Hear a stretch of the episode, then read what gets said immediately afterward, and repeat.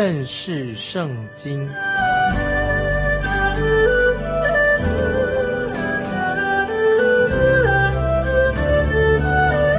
认识上帝的话，把上帝的话带到全世界。本节目是由认识圣经机构和环球广播电台联合制作，欢迎收听。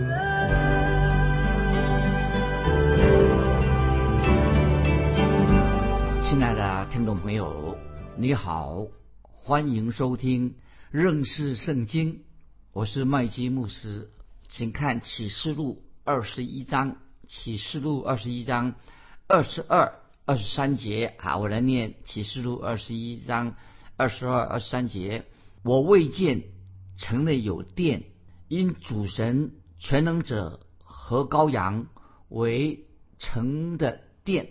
那城内又不用日月光照，因为有神的荣耀光照，又有羔羊为城的灯。好，我把这个经文啊再念一遍。注意，我未见城内有殿。因主神全能者和羔羊为城的殿，那城内又不用日月光照，因有神的荣耀光照，又有羔羊为城的灯啊，这什么意思呢？这两节经文啊，这里说到神的同在，以及神就是光，直接照耀了这个新天新地。我们知道，自从罪进到人类当中，就有了世界。进入这个世界，这个最近的旧的世界里面，神已经收回了他的同在，因为罪已经进到旧有的世界当中，神已经收回了他的同在。创世纪第一章第二节，我们就是读到创世纪一章二节这样说：烟面黑暗啊，所以这个世界是原本犯罪之后烟面黑暗的。然后呢，神就在宇宙当中只用了一般的物理上的光源。所以，既然说原本黑暗，表示说那个时这个地上的光源啊，这是地上的光源，就像我们所点的街灯或者家里的灯一样，那个灯就是这样，那光就是这样而已。可是，在神的新的创造当中，那个时候罪已经除去了，神自己再一次成为光的源头，神自己成为就是成为光。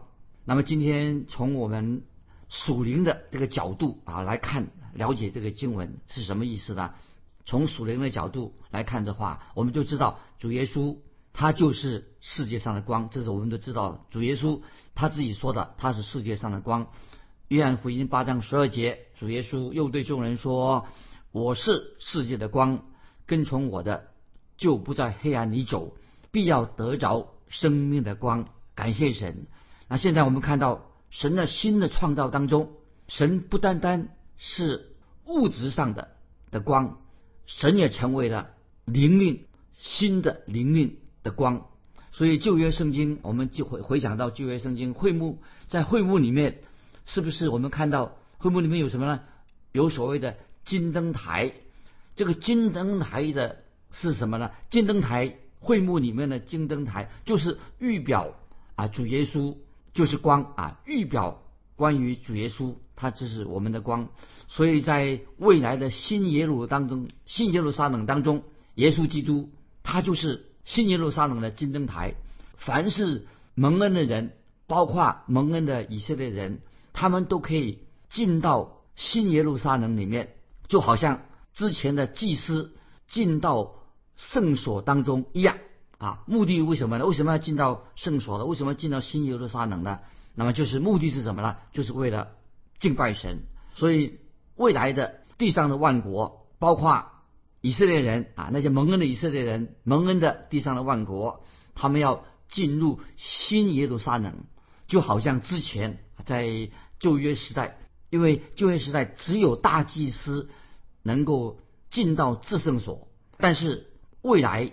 新天新地，新耶路撒冷里面啊，地上的万国跟蒙恩的以色列人，他们可以进入新耶路撒冷，但是他们在那个时候进去的时候啊，就不需要啊带着血进去，不需要再带着血，就像古时啊他们进入圣所要带着血，不需要的，因为羔羊已经在至圣所当中了，感谢神，所以未来基督徒蒙恩的人进到新耶路撒冷的时候啊啊，因为羔羊已经在至圣所在圣所当中了。那么听众朋友，这是未来的何等荣耀的画面！那么我们看到在古代啊，就古时候以色列人的会幕，后来先是有会幕，后来有了圣殿就取代了会幕，但是。在会幕和圣殿当中，都表明是什么意思呢？有会幕、圣殿都当中都有神的荣耀，目的是会幕和圣殿为了要见证神的同在的意思，以及同时也见证什么呢？就是人有罪，所以在古代的会幕跟圣殿当中，不但是圣殿里面彰显的神是吧，也是见证了我们是罪人啊。那个人在那那个地方。啊，显明人是一个罪人，所以因此在古代的时候，他们就借由圣殿的仪式啊，借由这些献祭的仪式，借着这样来亲近神。可是，在新耶路撒冷里面已经没有罪了，罪已经不存在的，所以整个啊，所以我们可以这样想到，未来的新耶路撒冷城都是整个新耶路撒冷都成为了圣殿呐。所以新耶路撒冷没有圣殿，因为新新新耶路撒冷它就是圣殿，而且那些已经蒙恩被救赎的人啊，就神因为很清楚那时候神已经跟救赎的人已经同在的，因此新耶路撒冷里面就不再有圣殿了。听众朋友这样可以了解吗？那有人啊也这样的啊，有些神学家这样提醒我们说，他说到底这个新耶路撒冷像什么呢？那么现在。新耶路撒冷，它的形状啊，新这个城市跟会幕中的至圣所，或者跟圣殿，呃，跟以前的圣殿或者这个至圣所，圣殿里面至圣所啊，那个它的形状是不是有些什么相似的地方呢？总而言之啊，就是会幕当中的至圣所以及地上的圣殿跟天上的耶路撒冷啊，他们的形状描述啊，都不是巧合的。这里所强调什么呢？就是有这个新耶路撒冷的光，新耶路撒冷天上的新耶路撒冷啊，它是有光在其中，就是新耶路撒冷那里已经没有罪了，因为这是神，所以不需要再像啊，不需要像需再也不需要什么圣殿了，这个都是预表什么呢？啊，就是预表啊，神已经跟我们同在的新耶路撒冷，所以你既然已经有了神的同在，那么这是何等。一个荣耀的盼望，所以这里我在强调说，新耶路撒冷也不需要太阳跟月亮的光了，因为月亮跟太阳这个地上本来的光是我们人生啊生命所所需要的光，可是，在新耶路撒冷里面，太阳跟月亮已经不需要的，所以到那个时候啊，到那时，也许太阳跟月亮啊，它必须要仰赖新耶路撒冷的光，因为掌握这个光源跟生命的源头。是在哪里的？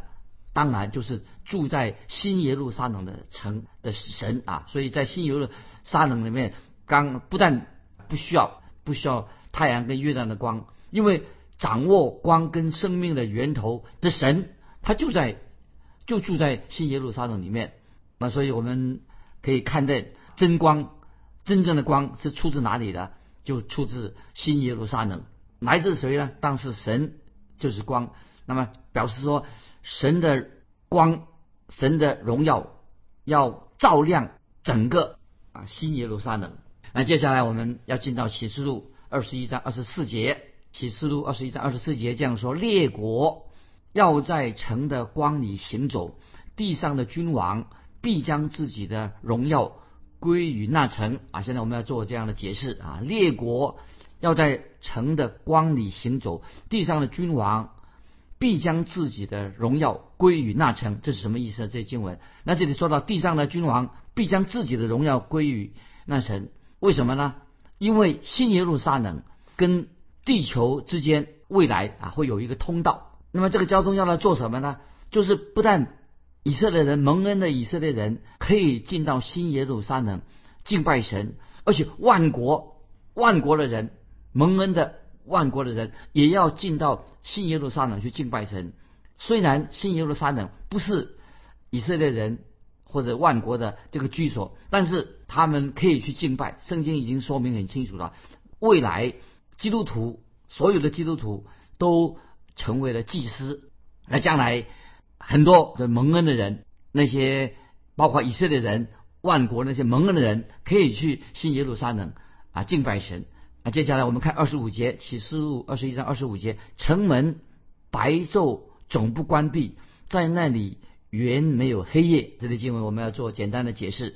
那这里我们看得很很清楚，他说那里不再有黑夜了，新耶路撒冷没有黑夜了。所以约翰就说这个城门白昼总不关闭，那不需要不需要关门，为什么呢？也那个时候钥匙没有用，那个城门不不不关门的。所以就在约翰使徒约翰的年代，我们知道一般的城市都有护城墙，护城墙做什么呢？啊，就是要护城墙就是要。关上城门，表示他们要把敌人挡在外面，不让敌人进来。可是新耶路撒冷啊，就是不一样了，因为他们不需要不需要这种护城墙的。那接下来我们看启示录二十一章二十六、二十七节，注意这两节的经文。二十六节、二十七节这样说：人必将列国的荣耀、尊贵归于那城，凡不洁净的，并那行可证与虚谎之事的。总不得进那城，只有名字写在羔羊生命册上的才得进去。注意这两节经文，我们要抓到它的重点。那么这里看得很清楚，很显然的，神已经完成了他对人类的最初的旨意啊！神已经这个时候已经完成了对本来的旨意，就是说到这个时候，神与人现在怎么样都可以彼此相交了。以前不行，现在。人可以神的旨意就是神要与人相交，人与神相交。现在啊，神现在已经有了一群自由的、真诚的、敬虔的受造物，就是这些在基督里面新造的人。所以他们已经可以时刻、时时刻刻可以敬拜神，可以服侍神，而且可以敬拜神、服侍神直到永远。因为新耶路撒冷那个已经没有黑夜了。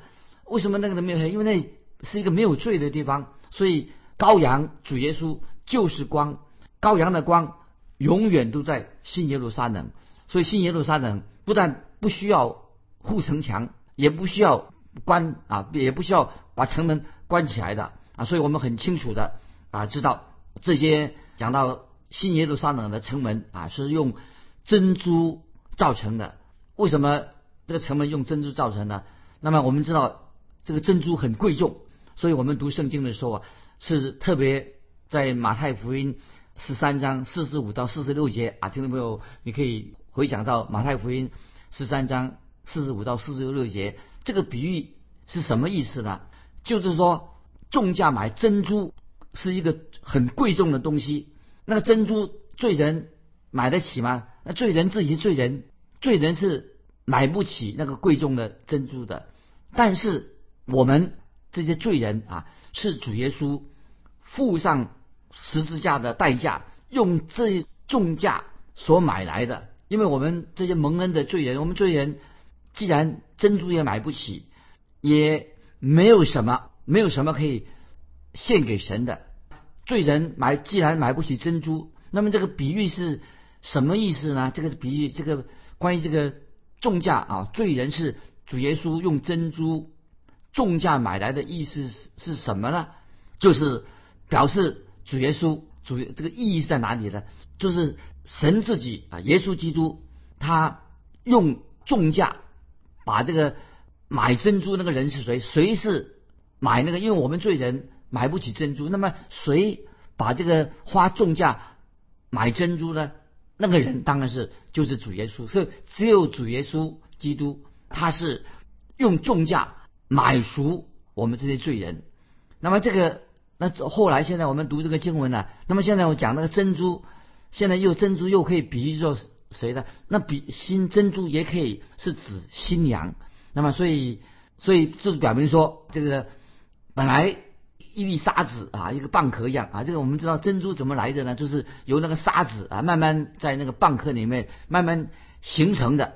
就本来是沙子在蚌壳里面呢。已经慢慢形成了珍珠了，所以因此我们就可以说，主耶稣他自己付上了重价，付出了极大的代价，十字架的大子，他就把我们啊这些本来是沙子变成珍珠的这个珍珠，把它买来，就是这个意思。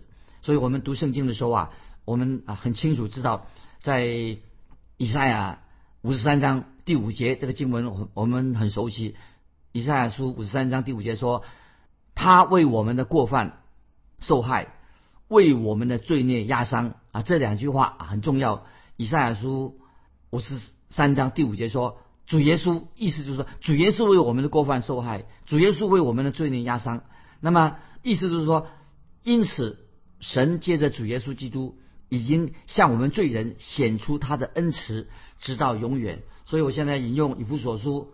第二章七节，这个重要的经文啊，听众们可以把它记起来。以弗所书第二章七节这样说：要将他极丰富的救恩典，就是他在基督耶稣里向我们所施的恩慈，显明给后来的世代看。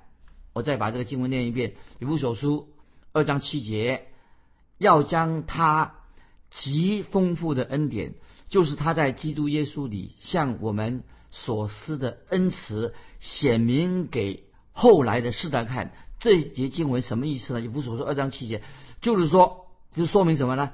在永恒里面，在新天新地里面，我们在神面前要记得，我们都是蒙神恩典救赎的人。所以在永恒里面，你我是神恩典的。蒙恩啊，救赎的一个展示啊，展示出来。所以我们永远啊，我们蒙恩的人，那么在神的永恒里面，我们可以显明啊，显出啊，像一个展览品一样，显出我们是蒙到神恩典恩典的人。那么，在也许现在再举一个例子啊，让你们听众比较了解，就是在那个时候啊，我们说在新天新地里面。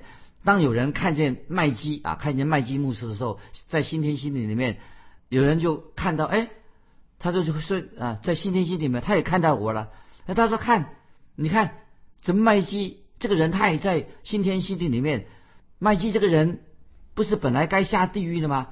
为什么主耶稣却为麦基啊，为为麦基舍命，为麦基用重价把他赎回来呢？那么这里。啊，我们啊，这是一个比喻啊。这个人就看到说，那麦基，你这个人本来你应该下地狱了，你怎么也蒙恩得救？那么谁帮他付了这个重价为了舍命呢？当然是耶稣基督。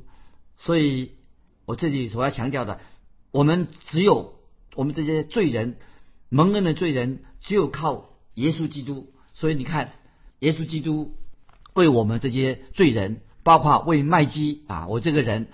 做了何等奇妙的事情！居然基督还让我们这些罪人能够上天堂，而且主耶稣也亲自的以爱来永远的爱来爱爱我们，接纳我们。所以听众朋友，这是何等的奇妙！所以我们知道，教会就是神蒙恩的儿女，是耶稣基督所爱的。他把我们看成什么？看成一颗宝贵。的宝石，把我们看中成一个贵重的宝石一样啊！这是马马拉基书三章十七、十八节所说的。有空我们回到翻到马拉基书三章七十八节，就是教会是主耶稣基督最爱的一颗宝石，我们成为一个在神手中啊，成为一个宝贝。所以神就在未来的新耶路撒冷当中，把教会啊，就是蒙恩的人。好像放在一个展览台上，放在一个展示台上。因此，未来的新耶路撒冷，将来我们要记得，未来的新耶路撒冷将是新天新地的中心，就是耶路撒冷。羔羊的生命册，羔羊的生命册里面记载什么呢？包括了历史一代所有蒙恩被救赎人的名字，都写在羔羊的生命册上。所以，听众朋友，如果你信主了，你的。名字也在羔羊的生命册上有你的名字，但是那些没有被基督宝血救赎的人，他们就永远不能够进到耶路撒冷大城当中。所以这里啊，我再强调，一个蒙恩得救的人，今天一个蒙恩得救的人，以及一个世上拒绝接受福音的人，中间有一道没有能够跨、没有人能跨过的鸿沟，有个间隔，有一个鸿沟。那么，凡是已经蒙恩得救的人，他们最大最大的喜乐是什么呢？就是未来在新耶路新耶路撒当中与耶稣基督同在，直到永远。所以在约翰福音十四章三节，听众朋友翻到约翰福音十四章三节这个重要的经文，主耶稣说的：“我在那里，叫你们也在那里。”约翰福音十四章三节，主耶稣已经应许他的门徒，也应许我们今天每一位已经信主的人说：“我在那里，叫你们也在那里。”所以，亲爱的听众朋友，我们将来有一个非常非常大的属灵的盼望，就是我们要与基督同在天上，直到。永永远远，这个就是启示录最重要的一个信息，就是讲到以耶稣基督为中心，耶稣基督他是整个宇宙的中心，让我们信他的人啊，将来跟基督同在，直到永远。那么，所以我们刚才读的啊，这这些经文啊，关于启示录的经文，再把我们引到一个另一项重要的事实，现在要跟听众们分享，还有另外一项。这个重要的真理，让我们明白，就是论到以色列的渔民，以色列的渔民就是那些信主的这些以色列渔民啊，将来他们会也有机会，他们可以拜访新耶路撒冷，新他们也可以到新耶路撒冷来做做客。启示录二十一章二十四节啊，指出他说列国要在城的光里行走，地上的君王必将自己的荣耀。归于那城，这什么意思呢？就是这个新耶路撒冷啊，将来这些蒙恩的以色列的渔民，那么他们会去拜访新耶路撒冷，也包括了包括那些被救赎的蒙恩的列国外邦外邦的列国，那么他要跟以色列蒙恩的人一起进到永恒，进到永恒里面。那么这些列国跟以色列蒙恩的以色列国一样。他们并不属于教会的，因为他们都是在教会被提，这些人都是在教会被提到天上之后啊，或者说这些人都是在教会被提之前得救的，教会被提到天上之前蒙恩得救的，或者在教会被提到天上之后啊蒙恩得救的，他们都有机会到新耶路撒冷做客，在那里敬拜神啊，这是希伯来书。啊，所说到的那些，接下来我们再看啊，引用我要引用希伯来书十二章二十二节说，天上还有看到新耶路撒冷看到什么呢？在天上我们看到有数不尽的天使，那么这些天使都是啊神的差役，所以在新耶路撒冷不但是他的新耶路撒冷城啊，不但包括了各国那些蒙恩得救的人可以去参观。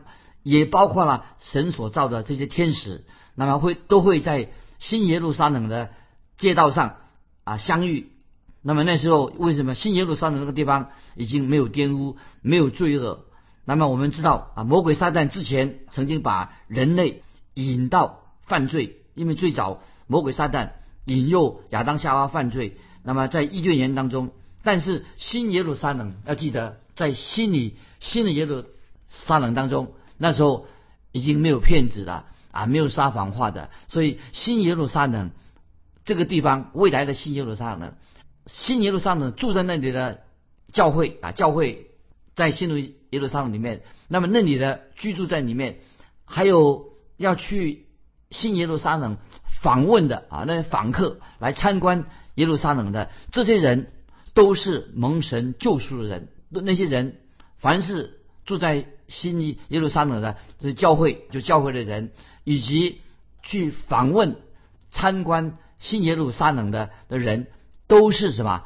都是那些已经蒙恩得到救赎的人。那么，所以我们知道，那是唯一教会，教会那是唯一能够住在新耶路撒冷的人。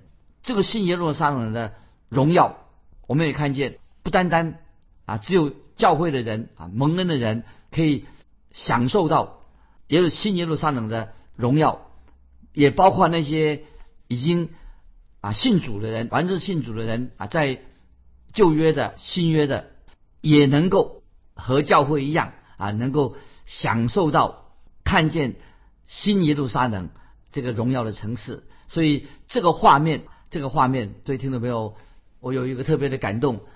这个荣耀的画面，这个圣洁的画面呢，会让我自己个人感觉到很羞愧。我们实在都是罪人，没有资格去到那里，却因为我们已经信了耶稣基督，他的宝血洁净我们，让我们能够未来有一天去到新耶路撒冷这个荣耀的城市里面，也能够瞻仰到啊耶稣基督的荣耀，而且我们未来可以与主同在，直到永远啊！这是何等有福啊！所以听众朋友，如果你还没有信耶稣，还没有。啊，觉志啊，在这个时刻，你可以觉志啊，接受耶稣基督做你的救主，因为我们是何等的有福，我们将来可以亲自瞻仰到耶稣基督的荣耀，也可以啊与主同在，直到永远。